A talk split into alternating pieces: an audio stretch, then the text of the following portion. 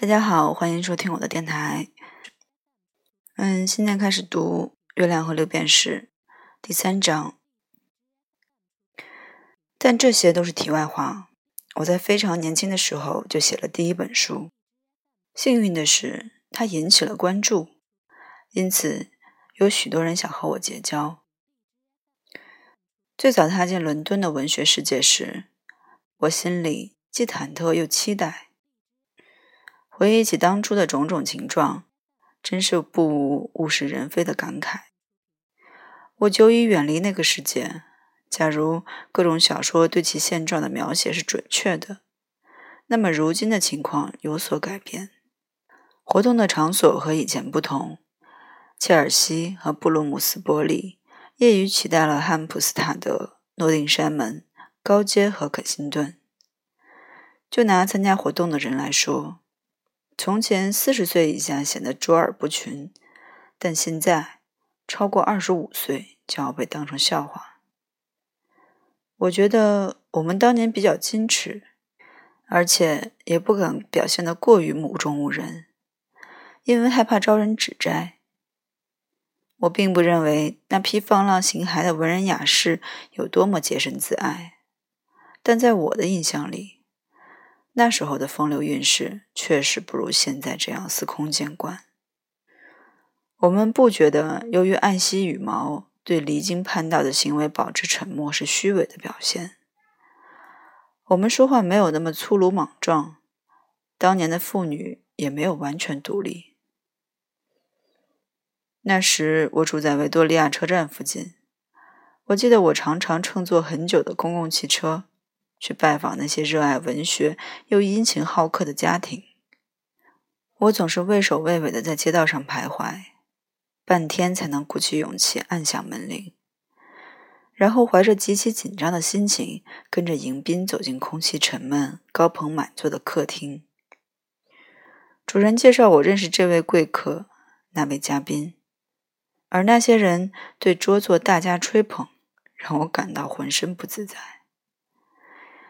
我感觉到他们希望我多说几句幽默机智的话，可惜直到聚会结束，我还是一句都没能想起来。为了掩盖尴尬的心情，我帮忙端茶倒水，把面包切得乱七八糟，涂上黄油，端给众人们享用。我希望没有人来注意我，那我就可以暗自观察这些社会名流，专心聆听他们的佳言妙语。我记得当年有几位个子高大、神态孤傲的女士，她们有着高耸的鼻子和饥渴的眼睛，衣服穿在她们身上就像是士兵的盔甲。也有几个身材娇小、獐头鼠目的老处女，她们有着轻柔的声音和溜滑的眼神。这些女士坚持戴着手套吃黄油吐司的怪癖，让我称奇不已。而他们趁别人不注意时，在椅子上偷偷把手指开擦干净的壮举，更是令我敬佩万分。这对家具来说肯定是不好的，但我想，女主人到她这些朋友家里做客时，应该也会以其人之道还治其人之椅子。他们打扮的有些花枝招展，而且会理直气壮地说。写过小说，也未必非要把自己弄得不修边幅。既然拥有苗条迷人的身材，那就应该展示出来。给小脚穿上漂亮的鞋子，又不会导致东西被编辑拒绝。但也有些人觉得这样太过轻佻。他们会穿着艺术的装束，戴着具有原始风情的珠宝首饰。男宾则很少有奇装异服的。他们尽量打扮的不像个作家，他们想要装出精明强干的样子，无论走到哪里都会被人当成某家公司的管理人员。他们总是显得有点累。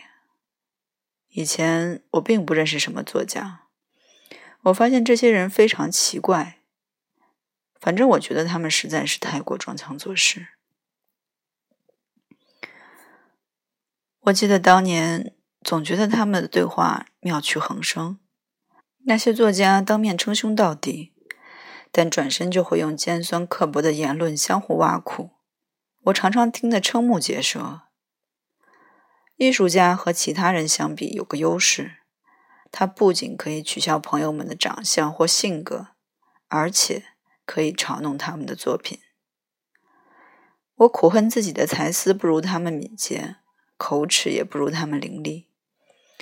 那个年代的作家还比较讲究说话的艺术，机敏的回答比锅底下的柴火的噼啪声更令人赞赏。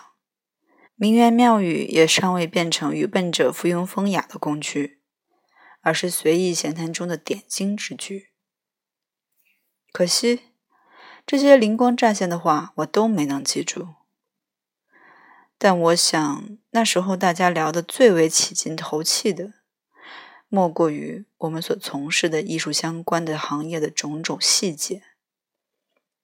每当评鉴过最新的作品的优劣之后，我们自然会好奇这本书卖了多少册，作者已经拿到多少预付金，他总共能够赚到多少钱。接着，我们聊起这个或者那个出版商。谁比较慷慨，谁又比较吝啬？我们讨论是把书稿交给支付优厚版税的出版社好呢，还是去找营销宣传不遗余力的出版商好？有些出版商不懂做广告，有些则做得很好。有些比较现代，有些比较老派。然后我们说起经纪人，他们为我们争取到什么样的报价？还有编辑，他们每千字开出多少稿费？付款的速度是快还是慢？对我来说，这一切都是非常罗曼蒂克的。它让我有置身于某种神秘兄弟会的亲切感。谢谢收听 FM 幺二六二二七三。